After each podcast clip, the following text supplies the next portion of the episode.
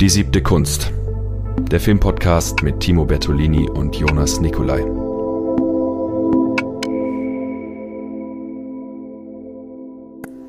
Hi Ken. Hi Barbie. Und damit ist eh schon klar, worum es heute gehen soll. Und zwar, wir reden heute über Barbie. Barbie, den neuen Film, genau. Von Greta Gerwig. Genau. Ich bin Timo Und ich bin Jonas. und wir sind die siebte Kunst und ich denke, wir können gleich Vollgas reinstarten heute. Ja. Kein Film hat so polarisiert, beziehungsweise ein solches mediales Aufmerksamkeitsspektrum generieren können wie dieser Film in den letzten Wochen. Monaten fast schon. Monaten, sagen, ja.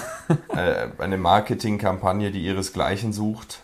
Äh, selbst wenn man, wenn man auf äh, Google den Film sucht, wird, wird einem da so eine spezielle Animation eingeblendet, dass der ganze Bildschirm pink blinkt plötzlich und so weiter. Oder auf verschiedensten Seiten wurde extra dann bei dem Film die Farbe geändert bei Letterboxd. Letterboxd hat ein pinkes Herz statt einem Orangen. Genau. Alle rennen ins Kino mit pinken Klamotten. Ja. So wie ich. Und äh, es ist ein Film, der am ersten Wochenende 155 Millionen an den Kinokassen einspielen äh, konnte, was der viertbeste Kinostart aller Zeiten ist. Mhm. Der ist beste Film seit ähm, dem letzten Black Panther, was ich gesehen habe. Überhaupt. Irgendwelche Marvel-Filme und der erste Star Wars 7, äh, äh, der erste Star Wars 7, der erste Star Wars Teil der Sequel-Trilogie, also Star Wars 7. Ja. Und also es ist, es ist einerseits beachtlich, dass es äh, anscheinend wieder Interesse am Kino gibt und dass die Menschen wirklich in solchen Massen äh, da jetzt reinströmen. Also die Säle sind wirklich ausverkauft. Ähm, hinzu kommt natürlich dann dieses Barbenheimer Phänomen. Ja. Muss man jetzt auch vielleicht dazu sagen, Barbie hat tatsächlich Oppenheimer. Um mehr als die Hälfte Besiegt. überholt. Ja, Also Oppenheimer ist gegenüber Barbie echt gef- gefloppt. Also ich, er ist jetzt nicht gefloppt per se, aber ja, da ist. gegenüber Barbie, hui, Das stimmt, ja. Hat auch vielleicht eine breitere Zielgruppe. Ja, das ist eh interessant. Der Film ist ab sechs. Die Frage ist, für wen ist dieser Film? Weil man sieht erstaunlich wenig Kinder, die in diesen Film gehen, sondern eher Menschen in unserem Alter und noch älter. Ähm, und trotzdem funktioniert er eigentlich wie ein Kinderfilm. Oh, das ist ein bold Statement. Naja, von, von, der, von, der, von der Dramaturgie her. Es sind klassische Elemente aus ähm, äh, irgendjemand, der anders ist, kommt in eine Welt rein äh, und findet sich selbst. Da kennt man eh schon ähm, Enchanted. Ja, oder Sieben Zwerge, der, der Otto-Film. Oder solche Sachen, die Schlümpfe, das, das sind alles Filme, die genau nach diesem Muster funktionieren. Dass Ja. dieser Film dann natürlich da mehr draus macht, ist ja klar. Pixels. Ja, Pixels. Nein, dass dieser Film daraus dann mehr macht, ist ja klar, aber dass er im, in der Grundstruktur eine äh, klassische Kinderfilmdramaturgie hat, finde ich, kann man, kann man schon sagen. Das will er ja, glaube ich, auch. Ja klar, das ist ja kein Werturteil meinerseits. Wir sind, wir sind noch nicht gespalten, Timo. Noch nicht. Ja, ja, noch nicht. Ähm, wollen wir vielleicht mal kurz drüber reden, worum geht's überhaupt in Ja. Barbie? Weil das war ja auch irgendwie lange Zeit ein Mysterium, worum es jetzt eigentlich wirklich in diesem Film gehen soll. Ähm, es kam zuerst einmal dieser, dieser 2001 Reference Trailer, Teaser, was auch immer. Ähm, und dann auch so ein relativ oberflächlicher Trailer, wo man halt eben gesehen hat, so okay, irgendwie Barbie, Barbie geht in die echte Welt, bla. Aber viel mehr auch nicht. Und ich muss schon sagen, also ich war sehr überrascht darüber, wie, worum es dann tatsächlich ging. Weil, äh, keine Ahnung, ich habe mir ja so ein bisschen trashigen Barbie erwartet mit ein bisschen Greta Gerwig Spice rein. Aber das war doch sehr viel Greta Gerwig Spice. Das stimmt, ja. Ähm, genau, aber im Prinzip geht's oberflächlich mal schon darum, dass, dass Barbie ihr bestes Leben in Barbieland lebt. Und ähm, ja, Also die Stereotype Barbie, gespielt von Margot Robbie. genau die Stereotype Barbie. Und die heißen ja alle Barbie. und die anderen, äh, und die Typen heißen Ken und dann gibt's noch diesen einen, Ellen. den Alan, genau. Der ist so der Einzige, der so ein bisschen rausfällt. Ja, Äh, aber ansonsten gibt's ja klar dieses, da können wir auch vielleicht nochmal drüber da reden. können wir sehr viel drüber reden. Ja. Ähm, genau, und Stereotypical Barbie ähm, lebt ihr bestes Leben und eines Tages funktioniert irgendwie nichts mehr. Sie hat plötzlich flache Füße, sie kriegt Zellulite, ihr Essen ist schlecht.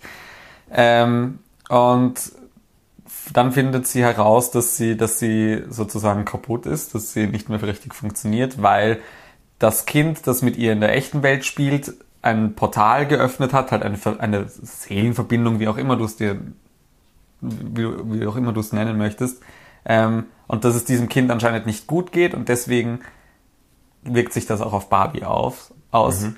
Und daraufhin kriegt sie den Auftrag, in die, in die echte Welt zu gehen und dieses Mädel zu finden, ähm, um dieses Problem zu bewältigen, sozusagen. Ja. Ähm, und dann haben wir natürlich Humor, der sich über diese kulturellen Unterschiede bzw. Wesensunterschiede hier ergibt. Mhm. Äh, Ken folgt ihr ja dann, gespielt von Ryan Gosling, äh, und der, also er war derjenige, der Barbie immer angehimmelt hat in ihrem im Barbie-Land und der äh, nun in der echten Welt die Vorzüge des Patriarchats für sich entdeckt. Genau.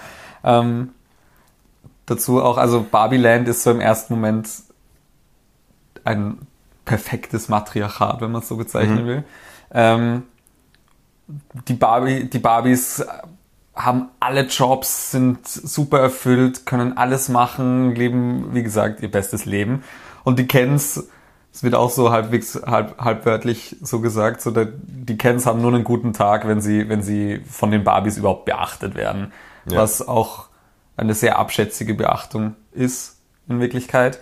Ähm, und dann gehen sie beide eben in die echte Welt und dann kommen sie drauf, hey, in der echten Welt ist alles umgekehrt. Und Ken geht dann alleine zurück, um, um den anderen Kens in Barbieland das Patriarchat zu zeigen mhm. und stürzt dann halt dort alles ins Chaos. Ähm, und das ist dann so der, der zweite Handlungsstrang im Prinzip, dass dann sie versuchen, Barbieland wiederherzustellen sozusagen. Genau. Dann ähm, gibt es eine äh, feministische Revolution. Genau. Beziehungsweise ist ja wieder die Gegenrevolution. Eine Re Revolution. genau. Sehr schön. Und da sprichst du eh schon einen Punkt an, der eigentlich das Thema des Films ist. Mhm. Ähm, eben genau diese, diese, klar, Patriarchat, Matriarchat, Struktur und Kritik, aber. Der ähm, ewige Kampf der Geschlechter. Genau. Trifft's ganz gut. Ähm, und das, genau dieses Thema nimmt sich der Film, finde ich, auch relativ gut ausgesucht mit Barbie als Thema her. Mhm. Ähm, und finde ich, zeichnet ein wahnsinnig authentisches Bild von dem, wie es teilweise bei uns wirklich ist. Und nicht nur auf feministischer Seite, mhm. sondern auch umgekehrt. Ja, das ist das Spannende, ähm, dass der Film natürlich durch die Verfremdung im klassischen Sinne des Wortes ähm, äh, äh, Aufschluss gibt über Zustände bei uns. Also wir haben hier diese Umdrehung, mhm.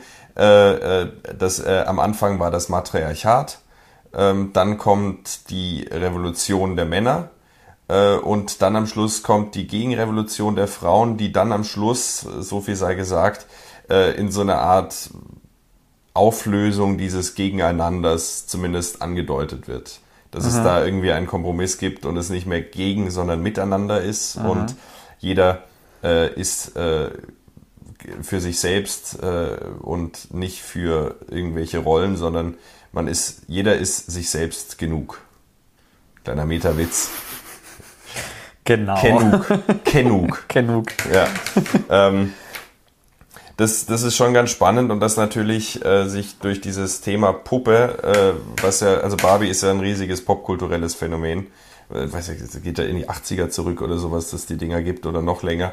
Ähm, äh, von, von dem Konzern Mattel. 59. 59, um mhm. Himmels Willen. Also seit da gibt's Barbies. Ähm, und das natürlich sich, ähm, das ist ja auch kein neues Thema eigentlich, in solche ähm, Spielzeuge ähm, Geschlechtervorstellungen äh, mit einschreiben. Also dieses, dieses alte Ding rosa ist das Mädchen, pink, äh, äh nee, blau.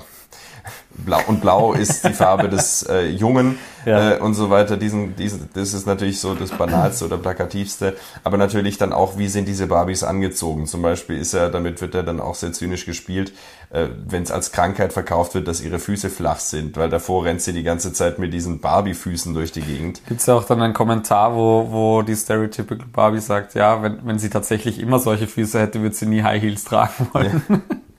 Natürlich, klar, da, da, da kommen lauter solche, solche Konflikte mit rein.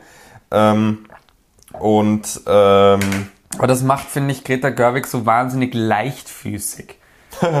ja, in dem Zusammenhang sehr lustig. ähm, Also dieser, dieser Humor von dem Film, der geht, der geht ja auch, der geht einem auch wahnsinnig leicht von der Zunge, finde ich.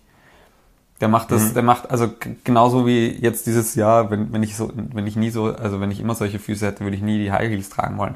Das sind alles so nebenbei Kommentare, die aber doch so kritisch sind dann wieder eigentlich. Ähm, die, die so humorvoll verpackt sind und so, so lei eben leichtfüßig natürlich sich reinfügen in den Film, dass da auch überhaupt kein massiver Bruch stattfindet, finde ich. Wobei Bruch schwierig zu sagen ist, weil dieser Film so überladen ist. ja, ähm, vielleicht, vielleicht stellen wir das hinten an, aber ich möchte nur darauf verweisen, dass das mein Kritikpunkt an dem Film wäre, dass dann doch relativ viele Messages ähm, relativ eindeutig formuliert werden. Dass, das, dass der Film selber viel vielschichtiger konstruiert ist, das will ich gar nicht in Abrede stellen. Aber er ähm, ist doch in bestimmten Dialogen ziemlich direkt. Du bist jetzt auf die eine Rede von der Mutter hinaus. Auf die eine Rede von der Mutter zum Beispiel, aber auch der Schlussdialog mit der, mit der Schöpferin von Mattel und immer wieder solche Sachen. Subtilität ist nicht das, was diesen Film auszeichnet. Würde ich nicht ganz so sagen. Ja? Ähm, also ich meine, klar, in den, in den Stellen ist er absolut nicht subtil. Stimmt schon. Aber ich finde, dass, dass das eben nicht alles ist, was der Film hergibt. Also klar, diese gerade diese zwei Messages mit ähm, was es in einer Gesellschaft heißt, Frau zu sein und wie widersprüchlich das ist.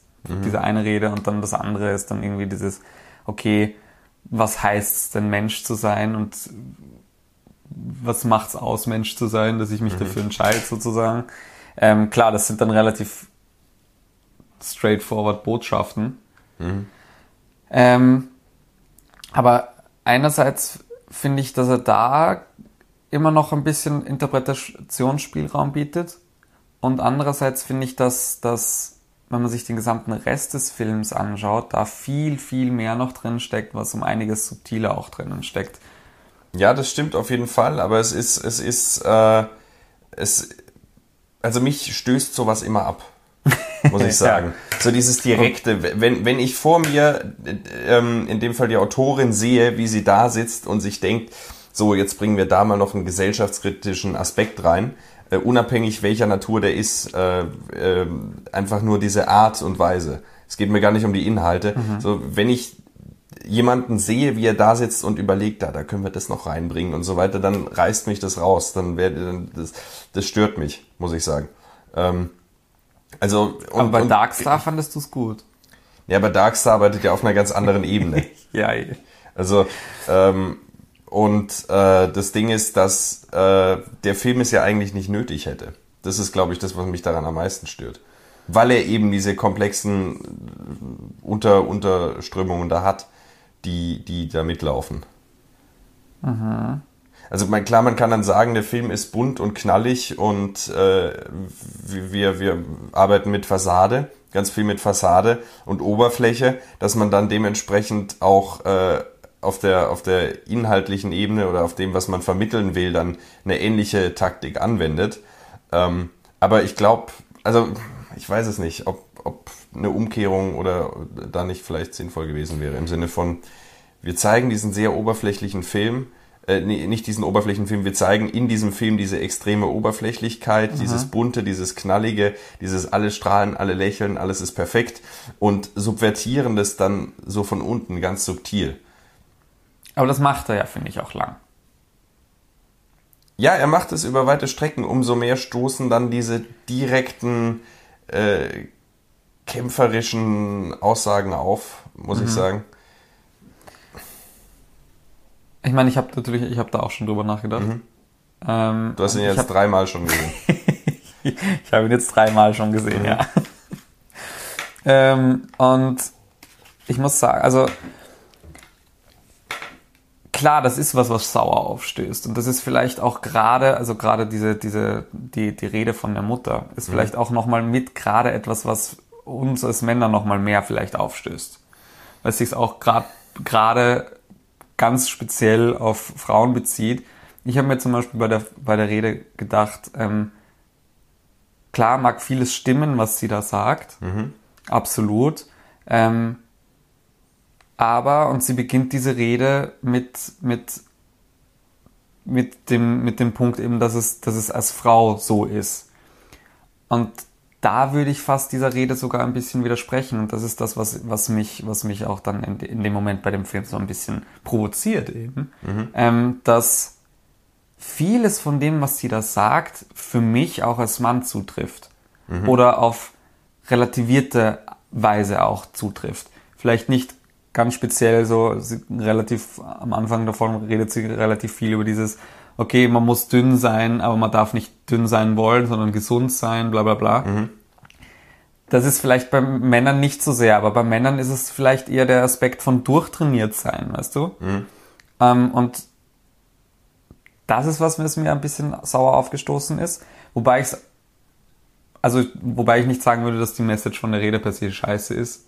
Aber Ja, darum geht's ja nicht. nein, nein. Aber ja um das, was ich mir, das, was ich mir, genau, das, was ich mir schon gedacht habe, ich glaube, dass er auch bewusst da ein bisschen provozieren möchte.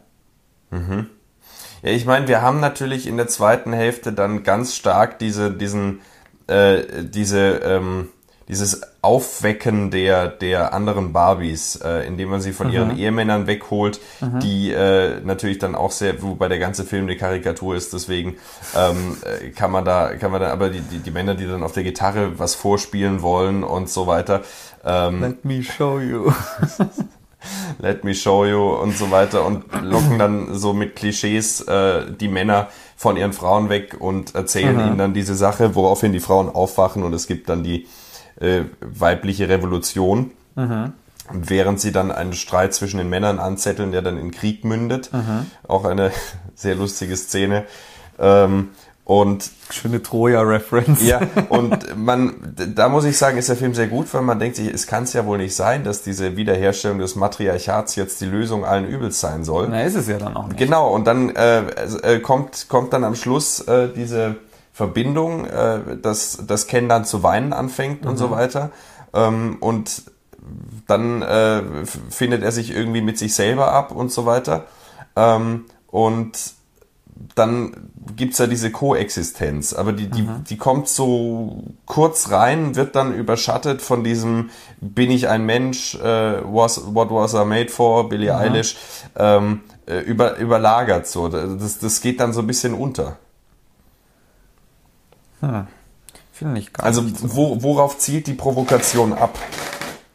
Also in dem, in dem Aspekt glaube ich schon, dass es, dass es, also zumindest was ich auch medial halt mitbekomme, wie der Film rezipiert wird, ähm, ist es schon so, dass, dass so, also gerade feministische Re Rezeption, ähm, diese Rede obviously als, als sehr mitfühlend und ja, genauso fühle ich das verstanden wird und bei der männlichen Rezeption eben genauso ein Punkt ist, wo es, wo es aufstößt.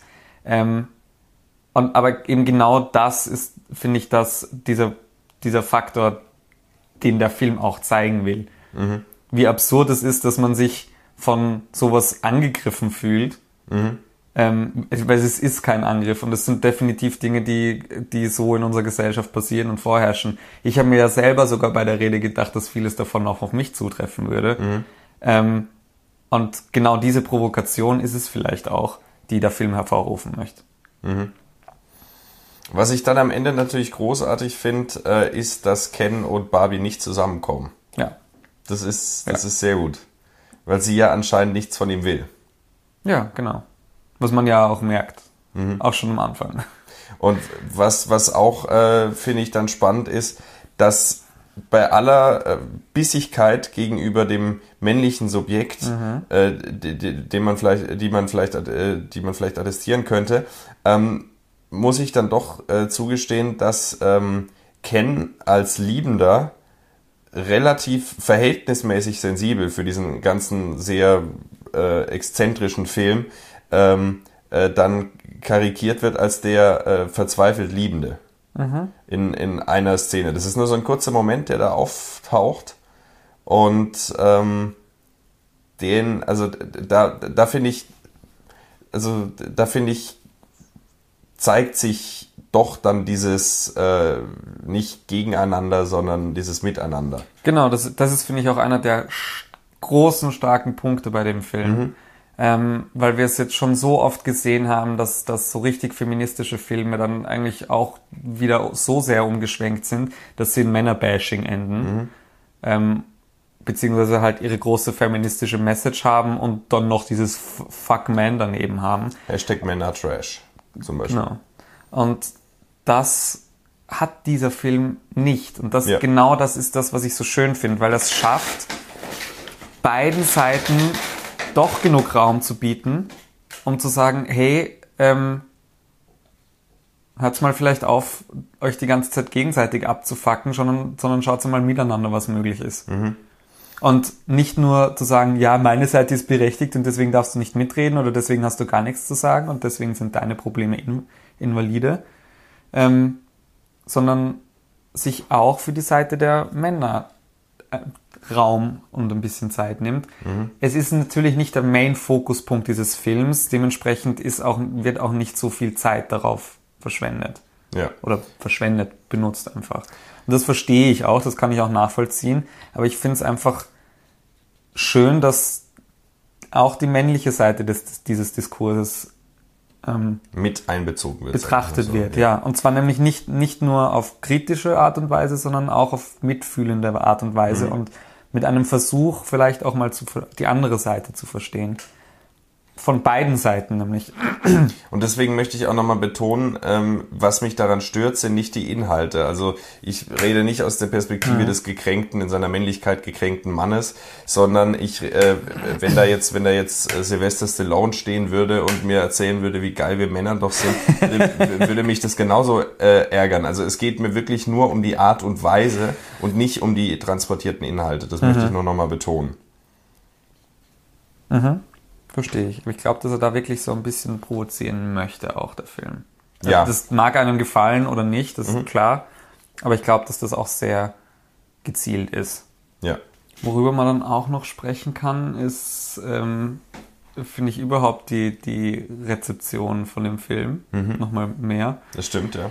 Die Ähm, überwiegend positiv ist. die überwiegend positiv ist. Ich finde es tatsächlich faszinierend. Ich habe ich hab ja Barbenheimer am zweiten Tag des Releases gesehen, sozusagen. Ähm, und da waren sie beide auf Letterboxd bei 4,4 mit, mit so einer wirklich aufsteigenden Kurve. Oppenheimer ist dort immer noch Bei 4,4? bei 4,4 und von Stern zu Stern wird's besser oder höher eben. Und Barbie ist da schon abgesunken. Barbie ist jetzt nur noch bei 2,4 und ist jetzt so, hat so einen kleinen Bump. Bei 2,4. Äh, 4,2. Ach so. 4,2, 4,2. Ähm, Das ist definitiv der Film, der mehr pol- polarisieren wird. Ja. äh, ja, voll. Wobei der ist also massiv überwiegend positiv aufgenommen wurde. Ähm, witzigerweise kenne ich trotzdem einige, die den Film gar nicht so gut fanden. ähm, und ich habe dann, ich habe dann noch relativ viel Zeit. Ich meine, okay, ich habe den Film jetzt dreimal gesehen. Obviously beschäftigt mich der Film. Ähm, habe auch relativ viele ähm, Reviews auf Letterbox gelesen und zwar auch auch mal geschaut, so was sind denn negative Punkte, die die irgendwie über den Film zu sagen sind. Ähm, die vielleicht so ausschlaggebend sind, dass man sagt, okay, ich finde den Film scheiße, ich mag den Film nicht. Ja. Ähm, und das Interessante war, da, haben, da, das sind genau zwei, da habe ich genau zwei Movements gesehen. Ähm, und zwar die einen, die einfach sagen, okay, ähm, der Film ist scheiße, weil der kann überhaupt keine Kritik üben, weil der ist ja eh von Mattel gesponsert. Und das ist einfach nur Geldmacherei und es ist, es ist, es ist Marketing und fertig und deswegen keine Kritik und bla. Ja, Das hat mich übrigens eh gewundert, ähm, dass die da involviert sind. ja können wir auch noch drüber reden. Ähm, die andere Seite, Was für den Film spricht. das finde ich auch, ja, Ja. Voll. ähm, und die andere Seite war tatsächlich, ähm, waren tatsächlich alles Reviews, die den Feminismus in dem Film nicht gut fanden. Weniger davon ähm, Leute, die sagen, ja, Feminismus in so Filmen so präsent, bla, ist scheiße, ist wieder nur so ein Bla-Bla-Film. Das habe ich gar nicht so oft gesehen. Was ich öfter gesehen habe, waren tatsächlich äh, Leute, die gesagt haben, der Film tut massiv auf emanzipatorisch und auf feministisch, ist es aber nicht. Jetzt bin ich sehr gespannt. Ich muss auch sagen, ich verstehe das Argument auch nicht, wirklich.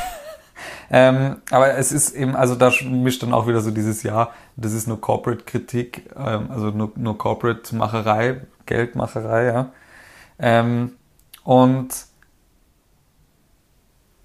ich meine, das, das Einzige, wie ich es mir wirklich erklären kann, weil leider gerade diese Reviews, die dann irgendwie nur noch ein oder zwei Sterne gegeben haben, ähm, waren dann irgendwie sehr erzürnt über den Film und umso erzürnter man über einen Film ist, umso weniger konstruktiv wird die Kritik. Das heißt, das, da waren auch nicht wirklich schöne Ausführungen, was, warum sie jetzt meinen, dass das jetzt nicht emanzipatorisch ist, der Film. Ähm, aber das Einzige, wie ich es mir erklären kann, ist, dass halt wirklich nicht nur die, diese rein weibliche Seite groß gemacht wird, sondern sowohl auch die männliche Seite beleuchtet wird. Ähm, und zwar auf, auch auf positive Art und Weise, nicht nur auf Unterdrücker, ähm, aber auch Kritik an der Frau in dem Film drin steckt. Und das ist das Einzige, was ich mir, wie ich mir das erklären könnte, dass der, dass manche sagen, okay, das stößt mir sauer auf. Ja. Aber selbst da würde ich dann sagen, okay, das ist nicht wirklich selbstreflektiert. Nee, ja, klar. Aber- also, Ich fand das nur interessant, dass das irgendwie. wo werden denn die Frauen so negativ gezeichnet in dem Film? Ich meine, klar, wir haben diese Überhöhung dieses Tussi-Daseins, äh, ich bin perfekt und you can brush my hair and touch me everywhere und so weiter. ähm, dieses ganze Bild, was natürlich durch diese Barbie-Puppen, die natürlich auch alle schlank, na, das stimmt gar nicht, im Gegenteil. Es ist alle eigentlich sehr, sehr divers, muss man auch sagen. Mhm. Sind, äh, sind verschiedene Ethnien dabei, äh, unterschiedliche Körperstaturen und so weiter. Ähm, aber natürlich sind wir mit Margot Robbie und Ryan Gosling doch an diesem äh, ästhetischen Standard, an diesem Mehrheitsstandard orientiert. Ich meine, das, was schon ist, das ist, da muss man jetzt mal ganz vorsichtig sein, aber ähm, ich meine, Barbie Land ist ja wirklich so eine matriarchale Utopie im Prinzip.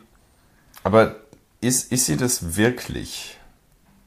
Das Es stellt der Film ja selber am Anfang durch den Voice-Over von Helen Mirren, die übrigens nicht auf Genau, Wikipedia aber das was, es, ist. das, was es präsentiert, ist, äh, als wäre es eine matriarchale Utopie und zeigt dann, dass das ja auch so nicht funktionieren kann. Ja, Das macht der Film. Ja. Und ich glaube schon, dass es, und ich will da jetzt nicht verallgemeinern, aber ich glaube schon, dass es Teile des, der feministischen Bewegung gibt, die wirklich so weit gehen würden und sagen, okay, Männer können raus aus jeglichen Lebensaspekten und sind nur zum Fortpflanzen, wenn überhaupt oder, notwendig. wir, oder wir drehen, sagen wir es mal we- weniger, wen- weniger drastisch formuliert, wir drehen das Patriarchat halt wirklich einfach mal um. genau. Ja. Ähm, und, und wie gesagt, das ist bei weitem nicht der Großteil des feministischen, der feministischen Bewegung, aber es gibt solche Menschen, Ja, die das, das, ist, supporten und das die dieses auch ein haben. äh, unheimlicher Begriff, was der alles unter sich Voll. fasst und so es weiter. sind leider auch oft einmal die, die dann am lautesten sind. Gut, das ja. Ähm, hm. Aber das ist vielleicht noch sowas, wo, also, wo man sich dann auch irgendwie desillusioniert, desillusioniert sieht, Mhm. wenn man sich dieses Bild als Utopie im Kopf hat, Mhm. ähm, wo Frauen jegliche, jegliche wichtigen Positionen einnehmen, wo sie im Prinzip die Männer so behandeln können, wie sie wollen. Und wenn sie es wollen, sind sie da und wenn nicht, dann sind sie weg. Ähm, aber eben genau dieses Bild ist das, was Barbie dann wieder auf den Kopf wirft und sagt, ja, das ist genau das, wie wir es umgekehrt schon haben mit Männern und Frauen Mhm. jetzt oder früher auf jeden Fall. Ähm,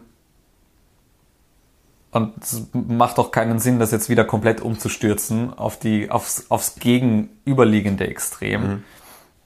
Ähm, da könnte ich schon verstehen, wenn man dieses, wenn man, wenn man tatsächlich so drin ist in diesem Bild, dass man sich dann von dem Film auch angegriffen sieht, weil das ist ja, das ist nicht die Art von Feminismus, wie man es, wie es, wie es präsentiert gewünscht ist, sozusagen. Ja, gut, ich, ich würde hoffen, dass unter den Kritikern vielleicht ein paar reflektiertere Leute sind. Ich, ich, Ähm. also ich meine, das waren wirklich vereinzelte und das waren, also ich meine, wie gesagt, der Film hat auf Letterboxd 4,2 Bewertung. Ich bin auch gespannt auf die Kritik von Wolfgang M. Schmidt, die sollte heute vermutlich rauskommen. ähm, und äh, Insgesamt alle, alle Bewertungen von einem halben Stern bis zweieinhalb Sterne sind insgesamt zusammen weniger als die drei Sternbewertungen. Also es sind wirklich wenige, die diesen Film nicht gut finden. Ähm, aber ich fand es bemerkenswert, dass unter diesen eben wenigen doch bemerkenswert viele dann wieder dabei waren, die gesagt haben, ja, sie finden den Film nicht emanzipatorisch. was, glaube ich, wichtig ist, um die Frage zu beantworten, inwieweit der Film emanzipatorisch ist, sich das Ende anzuschauen. Also, weil wir haben ja ganz häufig diese Filme, das kommt ja im Melodram immer vor, dass dann am Schluss, dass die, ähm, äh, die, das klassische Kernkonzept der Familie wiederhergestellt wird und so weiter. Und wenn wir jetzt hier am Schluss diese Verbindung Ken, Barbie hätten, dann könnte man immer noch sagen, okay, es haben sich zwei gefunden und das Zusammenleben kann ja auch irgendwie schön sein und so weiter. Ähm, Dann werden sie ja nur wieder den Stereotypen verfallen, Genau, die sie eigentlich genau. Subvertieren wollten. Ja. Ja, ich meine, ich will nicht, also ich will dem Film nicht unterstellen, weil ich das auch für Quatsch halte, per se gegen äh, die Beziehung zwischen Mann und Frau zu sein. Nein, das Aber- ist ja auch gar nicht so, aber- weil es, nee, genau, es ja. gibt dann die, es gibt dann andere Barbie und Ken, die ja dann wieder froh sind, sich einfach wieder zu haben Das und nicht genau. mehr fighten zu müssen. Genau. Aber es ist eine individuelle Sache, die selbst entschieden werden muss von beiden Partien eben Ja. und auch äh, und Barbie äh, sieht sich eben nicht bei Ken äh, Ja, in, in dem genau. Fall und äh, entscheidet dann selbstbestimmt äh, nicht in dieses Konstrukt, äh, in das man sich begeben darf aus freien Stücken, aber sich entscheidet da eben nicht teilzuhaben. Ja, Vorerst vielleicht. absolut. Und zumindest nicht mit diesem Ken. Oder mit, Vielleicht mit dem anderen Ken. mit, mit, mit einem anderen Ken oder mit einem Alan. Das finde ich, sorry, ich Ja. zerstöre jetzt deine Überleitung. Ähm, das finde ich auch, also das hat jetzt gar nichts mit dieser Kritik in dem Film zu tun, aber ich finde es bemerkenswert, wie es tatsächlich, wie gut das funktioniert, dass alle Barbie und Ken heißen und du trotzdem weißt, wenn wer Barbie oder Ken sagt, welche Barbie und äh, Ken gemeint ist. Ja. Also wenn Ryan Gosling Ken schreit, weiß man, welcher Ken gemeint Ja, ist. ja. Und das ist, funktioniert echt gut. Ja, das, äh, gut, man muss natürlich sagen, sie machen dann so, ich sehe es äh, auf Wiki, Wikipedia zum Beispiel, ähm, wird Margot Robbie dann als die Stereotyp Barbie bezeichnet, Ryan Gosling als der Beach Ken. Dann gibt's ähm, äh, die komische Barbie, ähm, die Präsidenten Barbie, Dr. Barbie, Schriftstellerin Barbie, Physikerin Barbie, Richterin Barbie und so weiter. ja, ja, sie haben alle schon ihre eigenen, eigenen Eigenschaften sozusagen, aber Sind übrigens alles MINT-Berufe. ja. Also das äh, auch und die die, Präsi die Präsidentin äh, ist auch ähm, Ja, ist ja genau umgedreht. ja genau. Das stimmt ja. Und da finde ich zum Beispiel, ich finde es auch schön, weil wir da gerade vorher noch dabei waren, ähm, dass du sagst, ja, das, also es ist halt irgendwie eine individuelle Lösung auch, die der Film anbietet. Ähm, und ich finde das, finde das sehr schön, dass er dann nämlich auch im, in diesem Teil, wo dann, wo dann, wo dann irgendwie Ken anfängt zu reflektieren, so, hey, warte mal, es gibt auch ein Leben ohne Barbie und was mache ich jetzt? Wer bin ich jetzt eigentlich ohne Barbie? Weil das war alles, was mich ausgemacht hat, sozusagen. Ähm, dass da, dass da irgendwie auch so, so, auch, auch mit diesem ganzen, da kommt dann der Mattel-Boss noch raus und dann. Will dann, Ferrell. Will Ferrell, genau. Ähm, und dann gibt's diese eine Stelle, wo ein Ken zur, zur Präsidenten Barbie rennt und sie fragt, ob sie auch einen, Pla einen Platz im Supreme Court kriegen dürfen. Und die, die Präsidentin Barbie sagt nein. Ja. wo auch schon wieder so eine Kritik ist, so, okay, gut, es hat sich jetzt was verändert in Barbieland, aber also Gleichwertigkeit ist dort auch noch nicht erreicht. Ja. Mhm.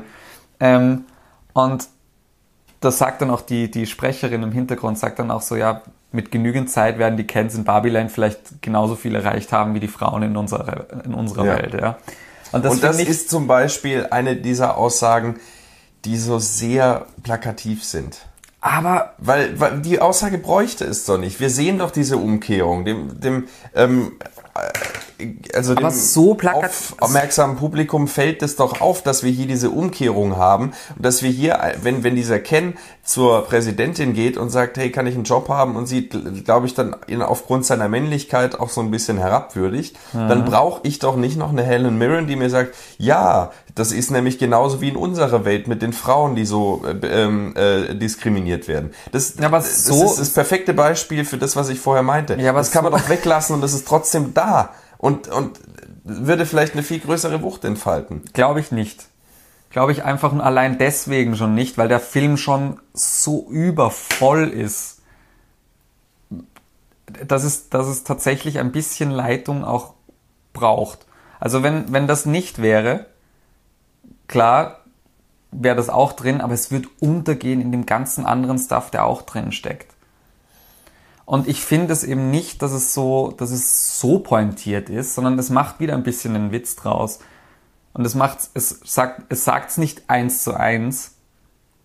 Ja, sie sagt es ja genauso, wie du es gerade gesagt hast. Ja, aber sie sagt nicht, sie sagt nicht, ja, schaut, jetzt ist es genauso wie bei uns, sondern sie sagt, sie sagt eben ein bisschen humorvoller auch mit diesem, naja, mit ein bisschen Glück erreichen die Kens dann auch das, was die Frauen bei uns erreicht haben.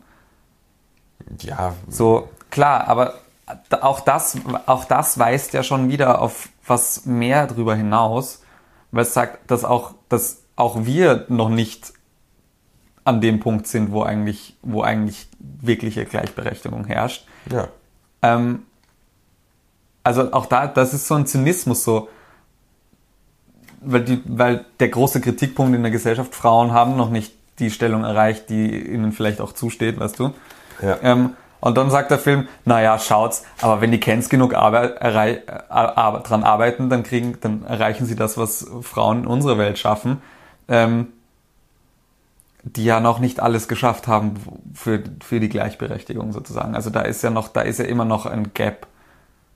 Und, so- und allein, also auch da ist einfach wieder so ein Zynismus drinnen, dass man sagt, ja, aber mit Glück erreicht sie auch dieses Gap, so. Weißt du? Ja, ja, ich, das ist wie gesagt so das Einzige, was mir so ein bisschen aufstößt. Verstehe ich auch. Also vielleicht ist es auch eine persönliche Sache, dass man, also dass ich halt dieses Subtile sehr hoch halte. Verstehe ich. Aber ich finde, also eben, und das finde ich nämlich, also auch wenn er dann manchmal so explizit ist, der Film, bietet er selbst in dieser, in diesen Momenten noch einen, eine Möglichkeit, noch einen Schritt drüber hinaus zu denken. ja, das stimmt. Das stimmt. Und deswegen finde ich, finde ich diese Explizitheit in dem Film auch nicht so schlimm, weil es trotz, weil selbst da noch was drüber liegt, was nicht gesagt wird und das sich anders auch lesen lässt noch. Was ist denn zum Beispiel ähm, mit dem Ende, also ganz dem Ende? Wenn äh, Barbie mit, das muss man vielleicht noch sagen, es gibt den CEO von Mattel, der äh, natürlich, die, klar, diese, diesen typischen Macho-Boss in der Firma halt äh, spielt. Da gibt es auch diesen wunderbaren Gag, dann, wenn er sagt, ich äh, äh, hab, äh, ich hasse keine Frauen, ich bin das Kind einer Frau und äh, einige meiner besten Freunde sind Juden. das ist äh, ähm, natürlich großartig. Und dann gibt's da diese Gloria, äh, nee Quatsch, die, ähm, wie heißt sie denn? Die, äh, die alte Frau, Ruth Handler ist es die, ähm, die, die Schöpferin von Barbie, auch historisch, glaube ich Ja, ist sie. ähm, die äh, hier ähm, dann als so dieser schrullige einerseits, aber auch irgendwie göttlich anmutende Gegenpol zu, äh, zu diesem äh, wirtschaftlich interessierten CEO darstellt. Das ist so eine Doppelung, also wir haben einmal diesen Kapitalisten und dann so diese fast, also die Schöpferin im, im biblischsten Sinne des Wortes. Ähm, da gibt's ja auch dann gegen Ende diese Aufnahme, wo sie die Hand aufmacht und Barbie ergreift diese Hand. Das ist natürlich zutiefst äh, äh, biblisch aufgeladen fast. Ähm, wie würdest du diese Doppelstruktur beurteilen. Mit ihr und dem CEO. Genau. Also einerseits ist Mattel dieser Konzern, der, äh, was auch wieder sehr subtil im Film mal gesagt wird, der äh, die Zustände hat verharren lassen, die Leute zurückgeworfen hat in der Emanzipation durch dieses Aufrechterhalten von Stereotypen, Geschlechterrollen manifestiert in diesen Puppen ähm, und gleichzeitig dann diese äh, fast göttlich anmutende Tante, die äh, Barbie dann auf dem Weg äh, dabei begleitet, eine Frau zu werden und ein Mensch zu werden.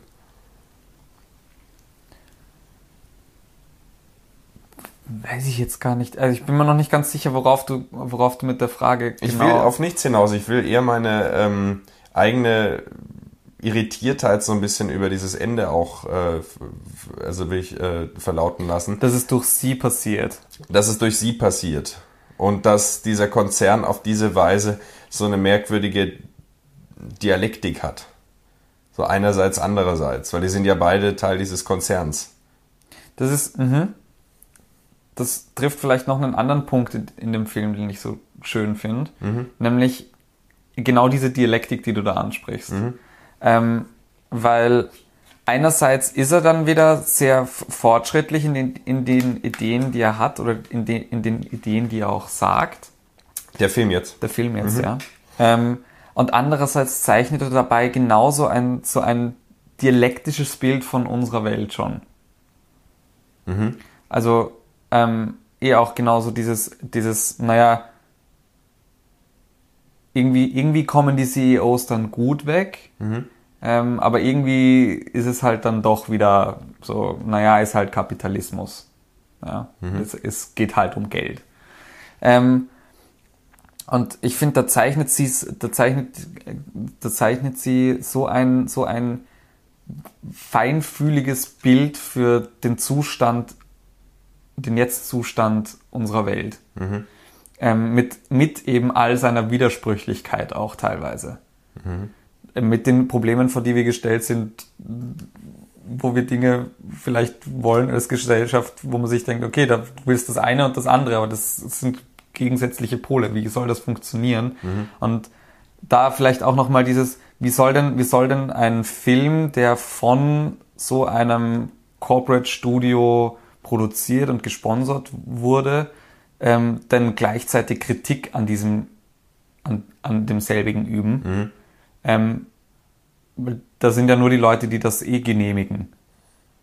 Ja, der freigelassene Bereich in der Kulturindustrie reicht so weit, dass er das, äh, den äh, Katalog des äh, Verbotenen äh, mit durchwaltet. Frei nach äh, Dialektik der Aufklärung und so. Also, wo ähm, mhm. sozusagen auch die Kritik erst dann die Imprimatur des Gangbaren erhält ähm, und dann als Pseudo-Weltoffenheit äh, präsentiert wird. Ja. Selbstkritik. Schaut doch mal, wie selbstkritisch wir sind. Und ich finde nämlich. Was dann nur bestätigend wirkt. Genau, und das ist so nämlich dieser Aspekt, den auch ganz, der ganz oft in Disney und so vorkommt. Mhm. Ähm, und Marvel und also die ganzen Disney-Produktionen, alle eigentlich. Mhm. Ähm, und ich finde, der Film schafft das, schafft es tatsächlich, das so zu, umzulenken, um genau auf diesen Punkt drauf zu weisen, mhm. wie absurd diese, diese in sich gekapselte Kritik da auch ist teilweise. Mhm. Ja, das, also das ist wirklich spannend, weil ähm, ich dachte mir auch so, wie haben sie denn das rechtlich gemacht, dass die den Namen dieser Firma nennen dürfen? Also das Ding, das Ding, die Produktionsgeschichte ist ja auch schon länger am Laufen. Seit 2009. Ja, irgendwie so. Ähm, waren ja auch ur viele andere Leute schon vor, vor Greta Gerwig und Noah mhm. Baumbach. Ähm, genau, das nochmal zu betonen, das Drehbuch ist auch von Noah Baumbach mitgeschrieben. Ja, genau, haben sie gemeinsam geschrieben habe das Gefühl, alles, was die gemeinsam anfassen, wird zumindest irgendwie eine Perle. Also ich fand ja auch White Noise fand ich auch ziemlich gut eigentlich. Ach, da, stimmt, da war sie auch irgendwie involviert. Sie ist in allem involviert, was mehr er macht und umgekehrt. Die sind ja auch ein Ehepaar. Die, Ach so. Die, die teilen sich das alles. Ich meine, er hat, er hat bei White Noise die Regie geführt und sie hat nur mitgespielt. Mhm. Aber ähm, gibt es auch einige coole Interviews, wo sie beide über den Schaffensprozess reden. So sie zeigen sich alles, was sie machen und sie kriegen von dem anderen Feedback und es ist, also im Prinzip alles, wo Greta Gerwig oder Noah Baumbach draufsteht, ist zumindest Teile davon sind von beiden. Okay. Ne, das war mir jetzt so nicht bewusst. Ja, Ja. Das, und Night, White Noise, das hatte ich gerade nicht mehr so auf dem Schirm. Das ist auch eine Weile her jetzt. Ja. Aber ähm, genau. Genau, ähm, Ja. Und ich glaube, Amy. Schumann, Amy Schumann war mal früher ähm, angesetzt, eigentlich das, ein Skript für den Film zu schrei schreiben. Die ist, Mhm. dann, die ist dann rausgegangen wegen kreativen ähm, Differenzen. Mhm. Es gab dann bei Mattel irgendwann einen Wechsel, auch von den CEOs oder so, und dann haben sie Greta Gerwig gekriegt. Mhm. Und Greta Gerwig hat aber gesagt, sie schreibt ihnen nur ein Skript, wenn sie das so schreiben will, wie sie will. Ja. Und sie hat komplette Freiheit gekriegt für dieses Skript. Ähm, was sie dann auch während den Lockdowns geschrieben haben und so. Und ähm, sie hatten dann tatsächlich das Glück, dass es da, ähm, also wie sie, wie sie das dann vorgelegt haben, gab es auch einige CEOs, die gemeint haben, so, ja, nee, aber das ist ja, da stehen wir ja urscheiße da. Ja. Und sie hatten das Glück, dass es da doch dann zwei, drei gegeben hat, die gesagt haben, ja, ist doch egal, ist doch, gehört doch so. Ähm, und die haben das dann tatsächlich durchgewinkt. Ich meine, äh, sie haben natürlich auch als einen harmlosen Gag und ich kann es nur wieder betonen, sie haben diesen subtilen Humor drin. Ähm, äh, deswegen um, umso bedauerlicher. Aber ähm, zum Beispiel dieser Gag mit ähm, irgendeine Barbie fängt an zu fluchen. Und dann wird Das ihr Mattel-Logo. das Mattel-Logo über dem Mund eingeblendet und man hört dieses zensierende Piepsen. Das ist eh die Präsidenten Barbie. Genau, die Präsidenten Barbie.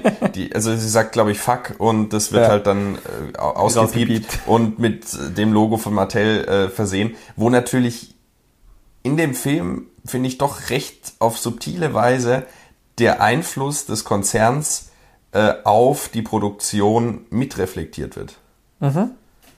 Es ist ähnlich wie bei, wie bei Matrix 4, wo, äh, Wie? wo die, wo die Hand, wo, ähm, Wo er seine Spiele für Warner machen muss und das böse, böse Warner Studio. Und das böse Warner Studio sagt, er muss jetzt noch einen vierten Teil machen noch- ja, und ja. hat überhaupt keinen Bock, wo dann auch natürlich implizit gesagt wird, wir müssen den Scheißfilm machen, weil sonst macht's jemand anderes. Aber once again, finde ich, ist es in Barbie nicht so plakativ. Ich Genau, kann auch nein. nicht genau sagen, woran es liegt, aber Nee, das ist ja nur dieser eine Moment. Genau, ich meine, okay, diese, diese Mattel-Kritik ist ja schon auch immer wieder mal drinnen. Ja, klar, klar. Auch, auch mit, mit, mit allen möglichen Barbie-Iterationen, die es tatsächlich alle gegeben hat. Mit dem Fernseher im Rücken und Ja, oder wo du die Hand hochgibst und dann werden ihre Brüste größer. So, das gab's. Du musst dir mal überlegen, Ja. dass das wirklich wer gemacht hat. Ja. Da frage ich, also jetzt im Speziellen bei diesen Brüsten, frage ich dann auch, für wen ist es? Für irgendwelche Leute, die sich keine Sexpuppen kaufen wollen? Oder also, was sollen denn Kinder mit Barbies, deren Brüste größer werden? Das ist nicht. Vielleicht, ist, vielleicht war der Gedanke so, dass man sagt, ja, ähm, das, das, das, nicht, du kommst in die Jugend und dann ist das alles schwierig und bla bla bla, so dass man das, dass man das an dem, an, was du so reflektieren kann Aber an dem gibt- Spielzeug, was es- da jetzt passiert mit einem. Aber es gibt ja auch keine Barbie, die dann irgendwie Blutungen kriegt oder so. Also Ja, aber es gibt einen Hund, der Kacke scheißt. der Kacke scheißt. Ja. Eine lustige Formulierung. Naja. Ja. eh. Es gibt einen fucking Sugar Daddy Barbie. Ja, genau, also das, ähm, Also, das, das ist ja diese Ambivalenz, äh, die, die sich vielleicht dann auch in dieser äh, Zweierteilung der Darstellung des Konzerns widerspiegelt, ähm, die wir bei Barbie auch haben und die der Film ja auch anspricht, dass einerseits äh, Barbies plötzlich auch Astronautenanzüge haben und so weiter und äh, Business und so weiter, aber gleichzeitig halt dann diese Stereotype Barbie sich irgendwie durchsetzt und auf, auf, auf ein, einerseits wird dadurch, durch diese unterschiedlichen Kleidung natürlich sowas Emanzipatorisches angedeutet, im Sinne von auch Frauen können Astronauten sein und so weiter. Ähm, auf der anderen Seite sagt der Film ja auch, dass diese Figuren äh, auf schlimmste Art und Weise eigentlich auch äh, zur Beibehaltung und Festigung von äh, diesen Stereotypen beigetragen hat. da finde ich, da gibt's einen schönen, schönen Aspekt auch, der der Film irgendwie rausarbeitet. Ähm, wo, wo, wo sie, wo, wo gerade Kendom ist nicht Barbieland, weil Patriarchat über, übermannt alles sozusagen.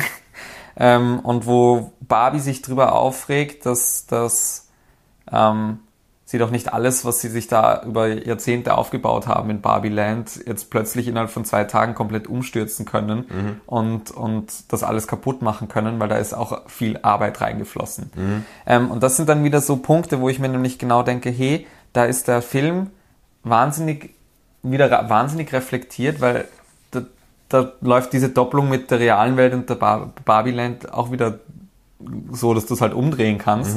Und man, man das schon auch irgendwie sieht, so, dass, ja, ähm, wir haben, wir haben in der echten Welt eine Gesellschaft aufgebaut, die durchs Patriarchat funktioniert und auf Männern fußt.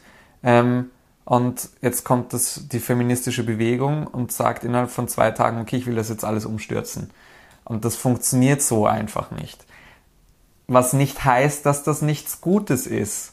Aber es heißt nur, dass es Zeit braucht. Und genau das hebt da, finde ich, der Film auch nochmal vor. Das ist das, ähm, so eine Entwicklung einfach Zeit braucht und das auch, wenn man sich sehr wünschen würde, das nicht so schnell geht, wie man sich sehr hofft, weil einfach da Strukturen da sind, wo man sich auch mal überlegen muss, wie es dann anders funktionieren kann, bevor man sie einfach nur abschafft. Weil es sind Strukturen, die einen Sinn haben, dass sie da sind. So, das, das kannst du nicht einfach, du kannst nicht einfach alles umstürzen plötzlich. Ja. Und ich liebe das, dass dieser Film solche Aspekte hochhebt, weil das sind, das sind genau diese Widersprüchlichkeiten in diesen Diskursen, die ich so oft sehe, wo ich mir so oft denke, können wir bitte irgendwie alle ein bisschen mehr drüber nachdenken, was, was da eigentlich verlangt wird teilweise, was da passiert eigentlich, bevor da wir uns in eine Revolution und ins Chaos stürzen damit.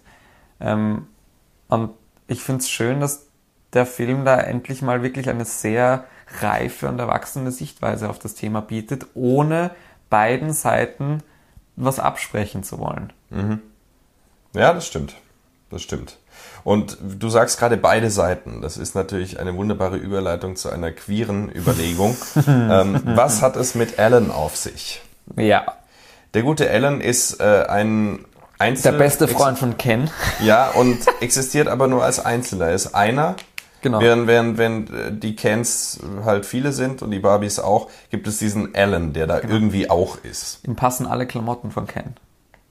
Ist das. Ja, ja, es kommt sogar mehrmals im Film vor. Ähm, das, äh, das ist natürlich sehr äh, spannend, ähm, weil natürlich dieses Barbie-Ken-Ding sehr sozusagen heteronormativ ist. Wir haben Mann, wir haben Frau. Und das ist natürlich eine Einteilung, die äh, von, von der breiten Masse heute als vermutlich zu vereinfacht angesehen werden würde. Ähm, Stichwort andere Geschlechter, Transsexualitäten etc. Ähm, und da taucht dieser, da taucht dieser Alan möglicherweise als äh, das Dritte Ich finde ich finde sehr interessant, dass das ich, also okay, ich kenne mich jetzt so im Barbie-Verse, was auch immer, nicht wirklich aus. Aber ich glaube, dass Ellen als, als Barbie-Figur gar nicht primär so bedacht wurde, dass er, dass er diese Stereotype erfüllt, sozusagen. Ja. Aber der Film porträtiert ihn ja sehr offensichtlich als schwul. Ach so, Hättest du nicht gesagt? das äh, wäre mir jetzt nicht aufgefallen. Ich wollte eher sogar sagen, dass ähm, es viele Anhaltspunkte gibt, ihn als männlich zu lesen. Ähm, und kein, kein, kein Ja. und ähm, um das mal so zu formulieren und äh, gleichzeitig ähm, aber er nicht zum Beispiel Teil ist von dieser äh, vom äh, vom Kingdom, Kingdom äh, und dann auch bei der feministischen Re-Revolution dabei ist. Voll. Aber also genau das sind so diese Punkte, Ja, die finde ich dafür sprechen. Ich, es ist natürlich nicht eindeutig, ist eh klar. Allein, dass man schon wieder darüber diskutieren kann, sagt wahrscheinlich auch wieder vieles aus Ja, über den Film. Ähm, aber ich, also allein, dass er sich da mit den, mit den, mit den Aspekten, die die Barbies irgendwie, für, für die die Barbies eben sich einsetzen wollen, ähm, auch so mitspricht dafür und auch nämlich so immer wieder so kleine Kommentare schiebt, wo ich schon das Gefühl habe, er hat eigentlich Interesse an Kens. Okay, ja, es ist mir nicht aufgefallen. Ähm, So, er ist mit den Barbies einer von denen, der, der den Kens die Füße massiert. Er ist mit den Barbies einer, der den, nein, gar nicht. Er, er ist der Einzige, der den Ken anfeuert, wie der Ken surfen möchte. Ja? Und das sind alles so Dinge, wo ich, wo ich, die auch so inszeniert sind, ähm, wo ich mir denke, er hätte, glaube ich, Interesse an Kens. Nicht, dass er per se vielleicht schwul ist, aber eben, das bleibt so ein bisschen offen. also Alan ist auf jeden Fall ein Ally. oder ein Ally. Oder Ein Ally, ja, vielleicht. Ja. Uh, Alan schön. der Ally. Ähm, weil ich würde ihn zum Beispiel nicht so lesen, dass er, dass er, dass er irgendwie äh, diesen Stereotyp von Mann erfüllen würde, der so tut, als wäre er feministisch, nur um da in diese Gruppe reinzukommen. So Nee. würde ich das nämlich gar nicht lesen. Nee, nee, auf, Ähm, auch nicht. Und wenn man es so deutet, dass er Interesse an Männern hat oder an Kens, ähm, an Kennern, ähm, dann zeigt, dann würde das ja auch nur darauf nochmal zeigen, dass selbst, selbst bei der Lösung, die der Film bietet und bei der Thematik, dass man sagt, okay, schauen wir miteinander und geben wir uns mehr Zeit und schauen wir vielleicht persönlicher, was es braucht, ähm, da trotzdem eine massive Leerstelle bleibt. Weil Der Möglichkeitsraum, um mit Judith Butler zu sprechen. genau. Ähm, und weil selbst in der finalen Lösung hat Alan keinen Platz. Und da könnte man jetzt anfangen, äh, den Film in seiner emanzipatorischen Message in Frage zu stellen. Vielleicht. vielleicht. Vielleicht. Das, das Ding ist, Beziehungsweise, warum sollte die Erkenntnis für Ken nicht auch für Alan gelten? Könnte man jetzt auch mal so sagen. I am Ja, enough, I am Alan enough. Oder könnt, so. könnt Alan. I am Alan. I'm I'm. Alan. Ähm, ne, ja, natürlich. Ähm, aber der Film liegt jetzt nicht per se auch nahe. Ja, Allein durch den Namensunterschied ist er da nicht inkludiert. ja das, ist, das ist spannend. Ähm, er weist da auf jeden Fall auf eine Leerstelle hin, die, der, die in dem Film auch keine Zeit gewidmet wird. ja, Ähm, aber es gibt Möglichkeiten als Denkanstoß. Genau. Und es ist, es ist nämlich vielleicht auch noch das. Es ist dann auch nicht die Ideallösung, die der Film anbietet. Ja, vor allen Dingen Barbie ist ja dann auch wieder weg. Die ist ja dann gar nicht mehr im Barbie-Land. Ja, aber das ist ja Kingdom. okay. Ja, Es klar. gibt ja noch genug andere Es- Barbies. Es gibt noch welche, aber es ist ja spannend auch, dass unsere Barbie äh, oder die Protagonistin sich dazu entscheidet, dann irgendwie äh, Mensch zu werden. Mhm. Voll. Aber, also, eben, genau da wei- weist der Film will nicht drauf hin, so, okay, da, da ist diese Leerstelle. Und für diese Leerstelle habe ich gerade keine Lösung. Ja.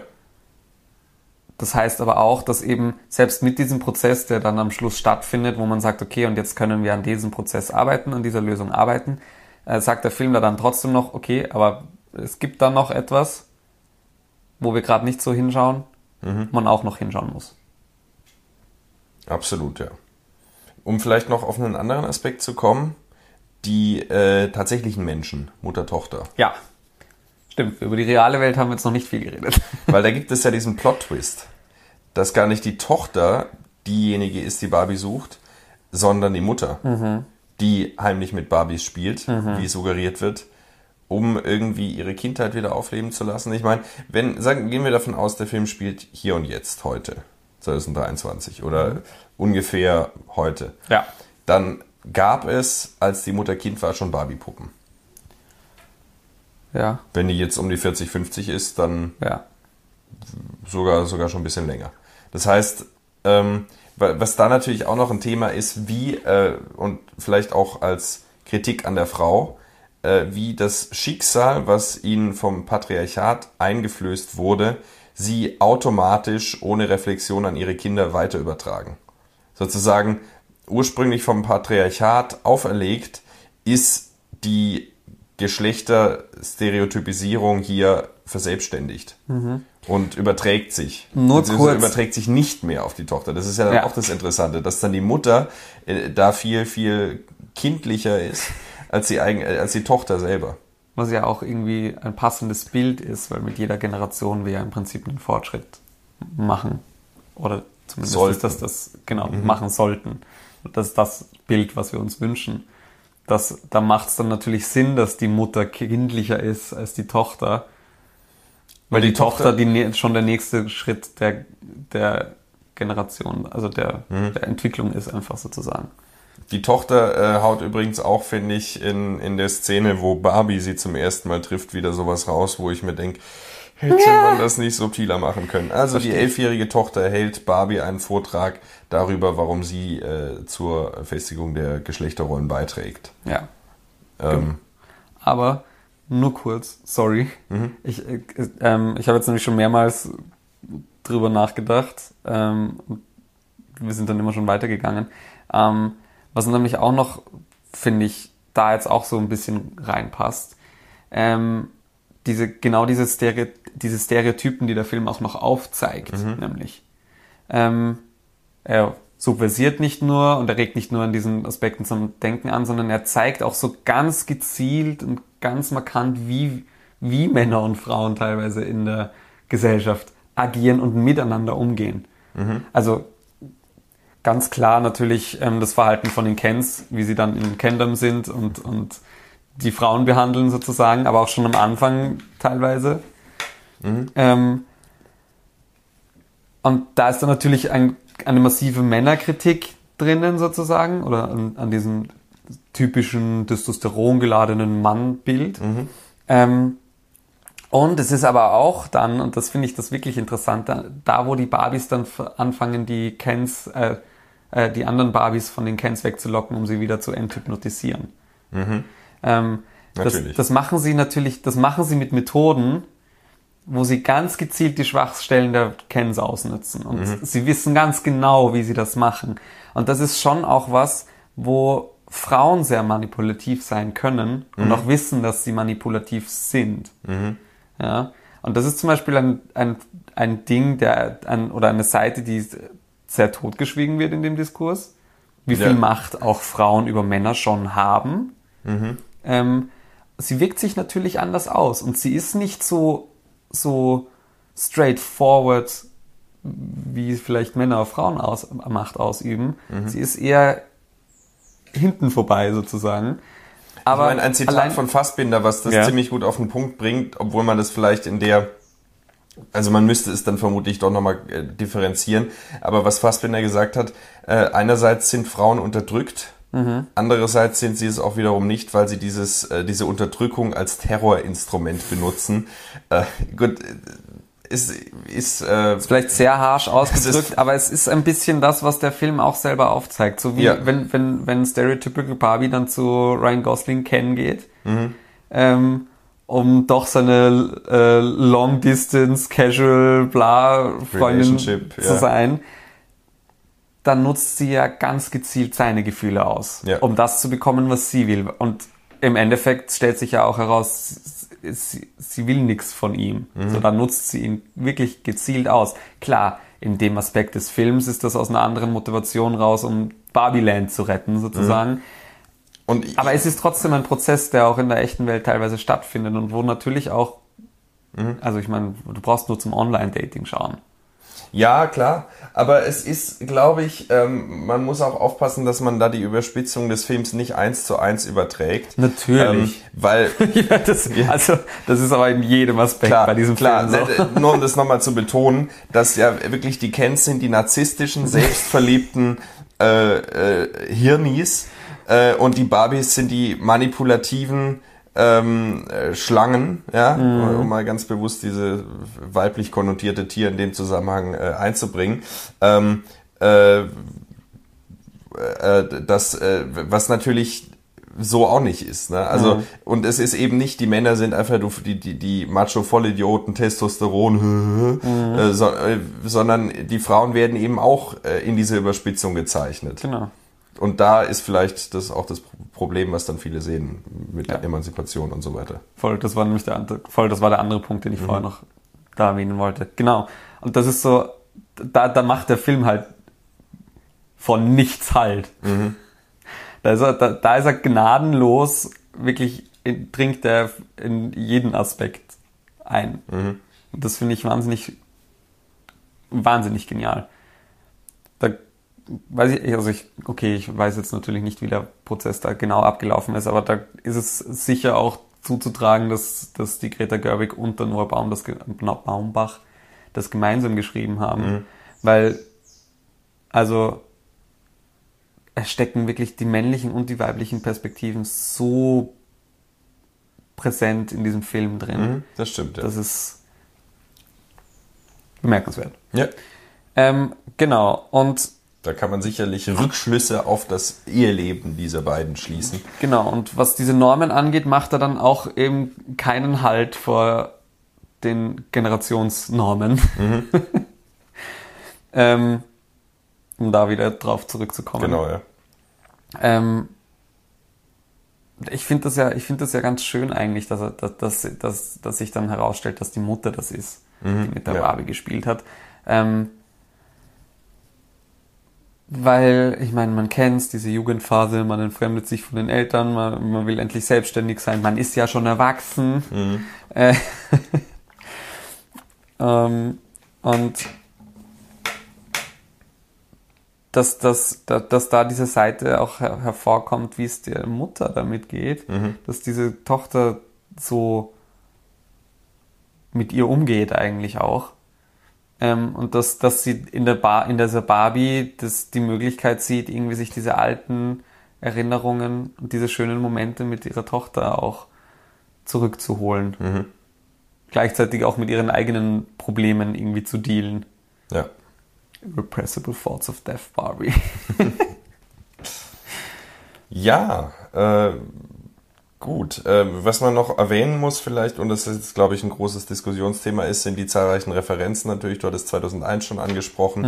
Äh, Jacques Tati äh, wird natürlich referenziert in einer äh, Büroszene. Über Jacques Tati werden wir in zwei Wochen auch nochmal sprechen.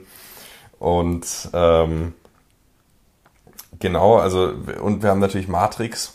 Wir haben Matrix. Äh, und das ist natürlich auch sehr spannend, dass der Film an der Stelle diesen Metadiskurs, den Matrix nach sich gezogen hat, mit Slavoj Žižek, The Third Pill und so weiter, ist es eine wirkliche Entscheidung, äh, hier äh, aufgegriffen wird, indem du dann zwei Schuhe hinhältst, so eine äh, Badelatsche Ja. und halt die High Heel.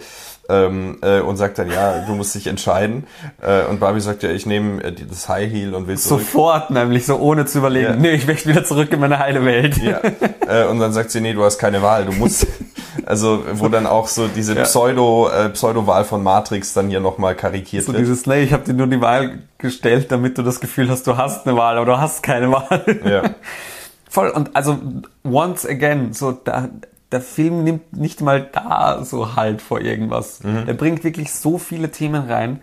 Und da finde ich es einfach schon, da hilft es dann schon, dass er manchmal so konkret ist, um sich wieder ein bisschen orientieren zu können. Also ich muss nach dem ersten Mal sagen, wie ich ihn gesehen habe, war ich schon überflutet von dem ganzen Stuff, der da drin war. Aber das ist doch schön, da kann man sich ja nochmal angucken. Eh, natürlich, habe ich ja auch. Macht ja auch Spaß. Eben, eben, aber ich, ich Aber es hilft trotzdem, sich nochmal zu verorten, einfach. Mir. ja, Ich verstehe das auch, dass es dann ein bisschen sauer aufstoßt, ist klar. es, ich, ich glaube, es stößt mir halt vor allen Dingen auf, weil ich mir denke, man könnte diesen Film für so fantastisch halten, wenn nicht. Das, das ist, glaube ich, das, was dann am ehesten noch so ein bisschen. Aber es ist ein guter Film, keine Frage. Das, äh, Ähm, aber was ist deine Lieblingsreferenz? Meine Lieblingsreferenz.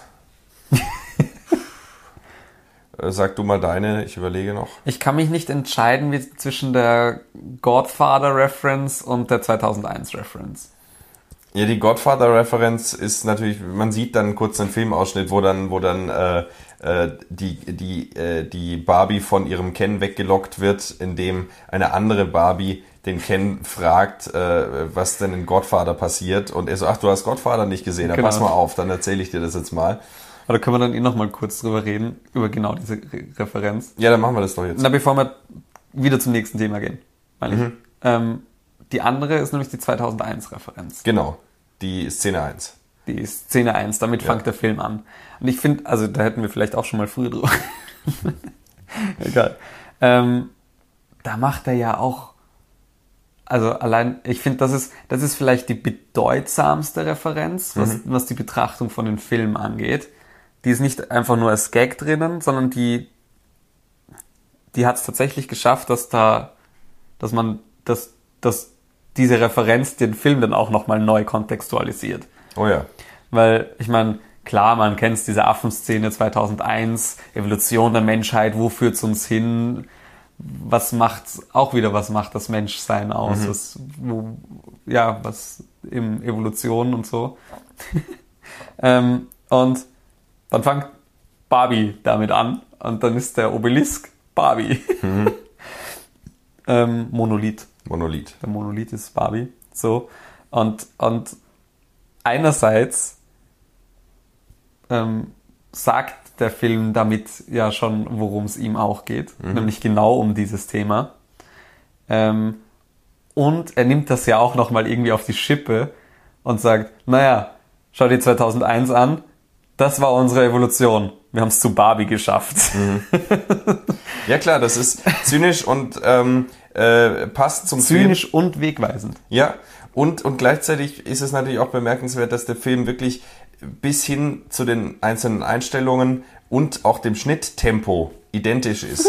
Ja, das kriegt er wirklich gut hin. Ja, also auch dieses, dieses mehrfache Schlagen auf die alten Puppen ähm, äh, mit diesen Rough Cuts, ja, äh, das äh, ist eins zu eins derselbe Schnittrhythmus. Das Der ist, Matchcut zu Barbie-Logo. Genau, wenn dann die äh, Puppe, die in 2001 der Knochen war, hochfliegt und sich ins Raumschiff verwandelt, fällt hier dann der Barbie-Schriftzug Ja. ins Bild.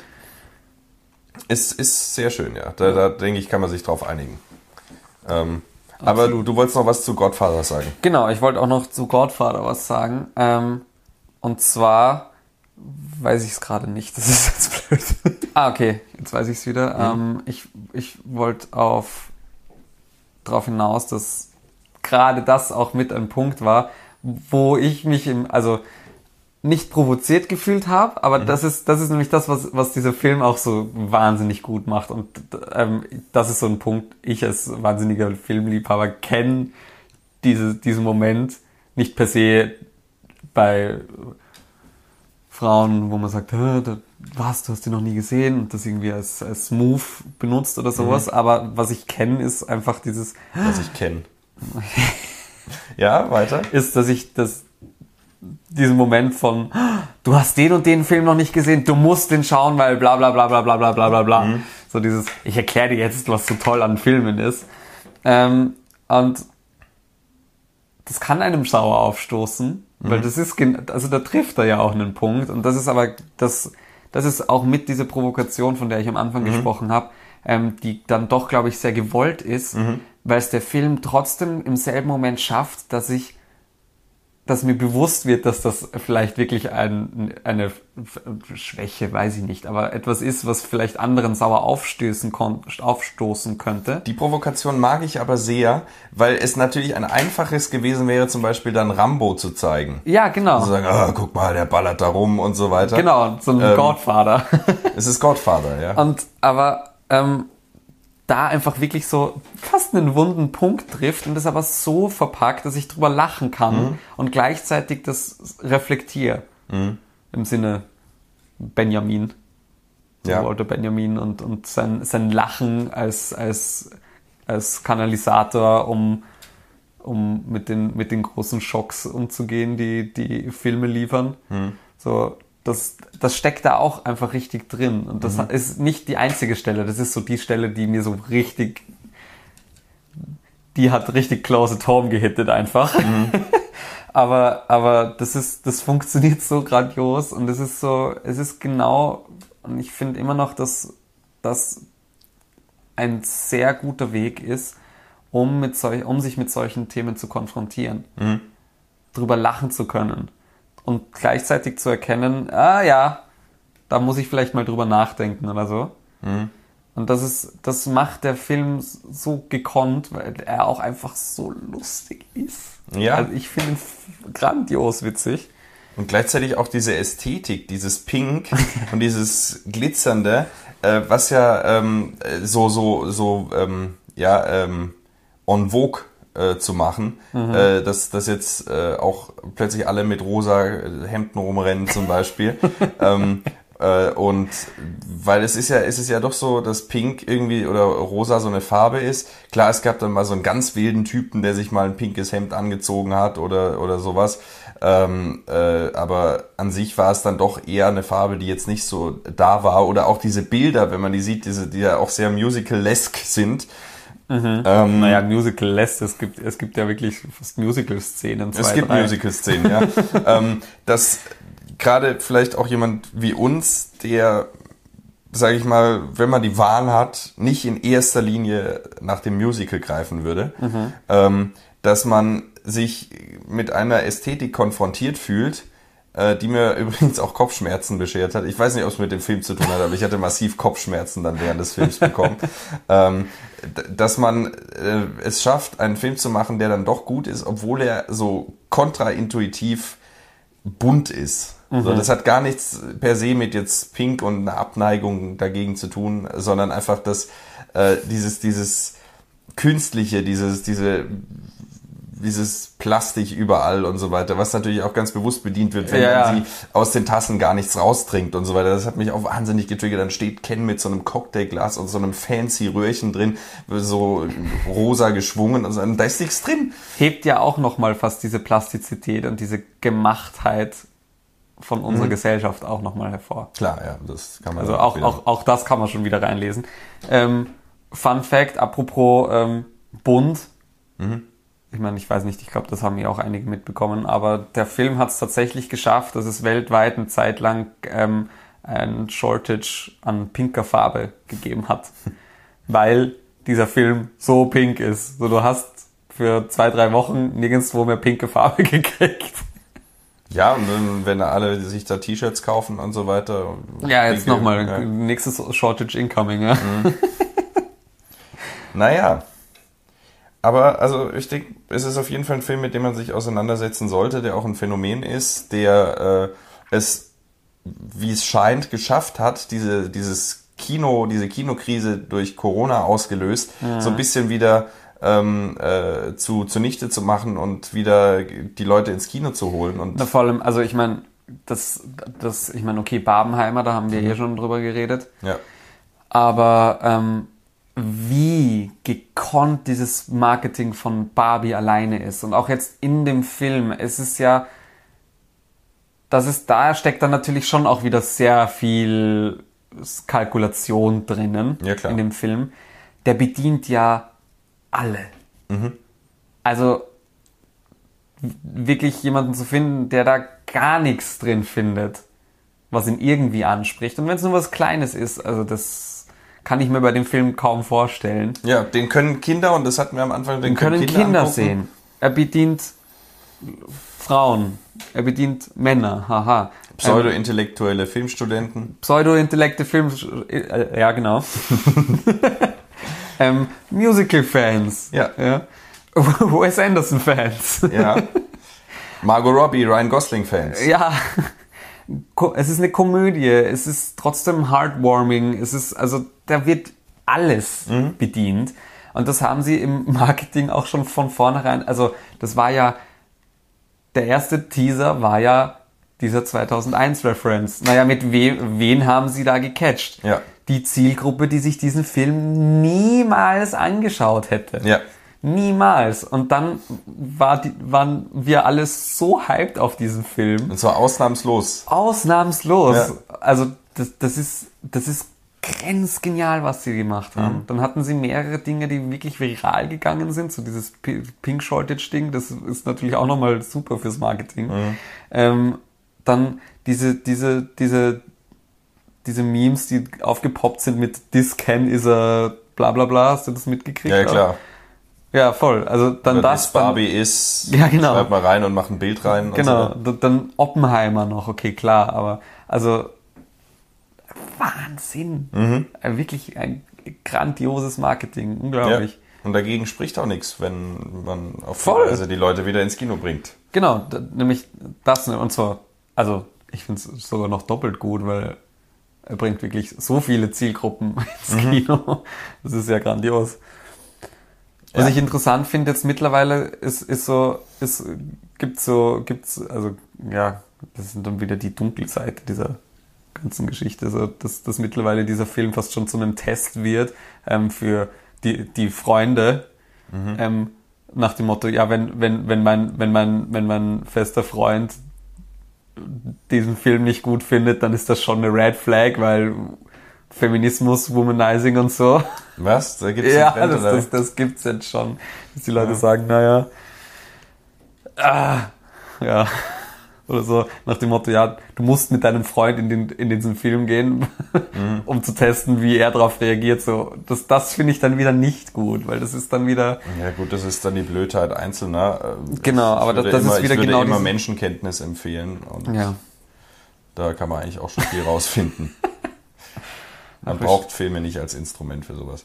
Aber gut, Man könnte ähm, vielleicht Therapie als verpflichtendes Schulfach einführen. Therapie als verpflichtendes Schulfach. Dass man, dass man nicht nur im Unterricht, sondern dass man tatsächlich Selbstreflexion lernt und mitkriegt. Oder man äh, schafft einen Kanon an Filmen, den alle äh, Sch- Schüler sehen müssen, um ihre Matura, ihr Abitur zu bestehen. Ich meine, den gibt's ja schon, aber den müsste man nur ändern und nicht mehr, weiß ich nicht, die Welle. Und Nee, da müssten natürlich Salo von Pasolini rein.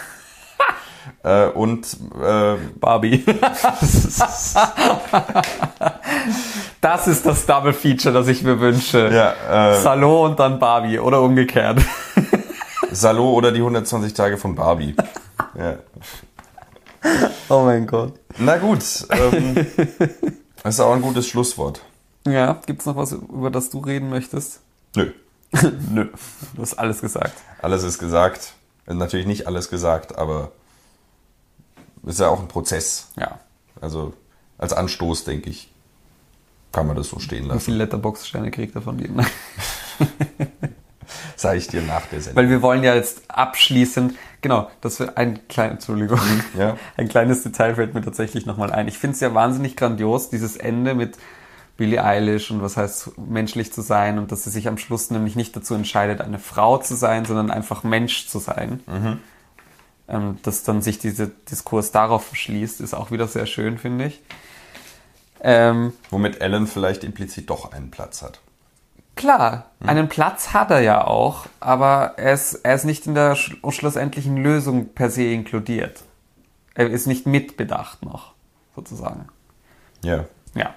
Aber, ähm, Man könnte sagen, die Universallösung ist per se inklusiv, deswegen. Aber es ist, ja, ist schwierig. ja. Ähm, aber womit endet der Film dann tatsächlich? Ja, mit den Credits. Ja, nein, ich meine, Die sind letzte- auch schön. es endet, es endet vermeintlich ja damit, dass sie sagt, ja, und sie ist jetzt endlich sie selbst und ähm, ist jetzt endlich ähm, Mensch und kann herausfinden, wer sie ist und muss nicht mehr in irgendwelche Stereotype reinfallen. Und was ist das Erste, was sie macht? Man glaubt, sie geht zu einem Bewerbungsgespräch, zu einem High-Quality-Job oder sowas. Ah, ah, sie macht einfach nur einen Termin bei ihrem Frauenarzt. und fällt da ja wieder schon so in, in so ein verzerrtes Bild rein. Ja. Und das ist, das ist, finde ich, so die, die letzte Selbstironie des gesamten Films. Und dann ist Credits. Es fehlt noch, dass sie einkaufen geht oder so. Irgendwie sowas, ja. Und ich mit einem Lächeln so, ja, ich bin da, um einen Termin beim Frauenarzt wahrzunehmen. So, yes! Woman Power. Und damit endet der Film. Ja. Es, ich liebe es. Es ist Ja, es ist super. Na gut, dann bedanken wir uns für diesmal. Ja. Und äh, geht ins Kino. jo. Tschüss. Die siebte Kunst. Der Filmpodcast mit Timo Bertolini und Jonas Nicolai.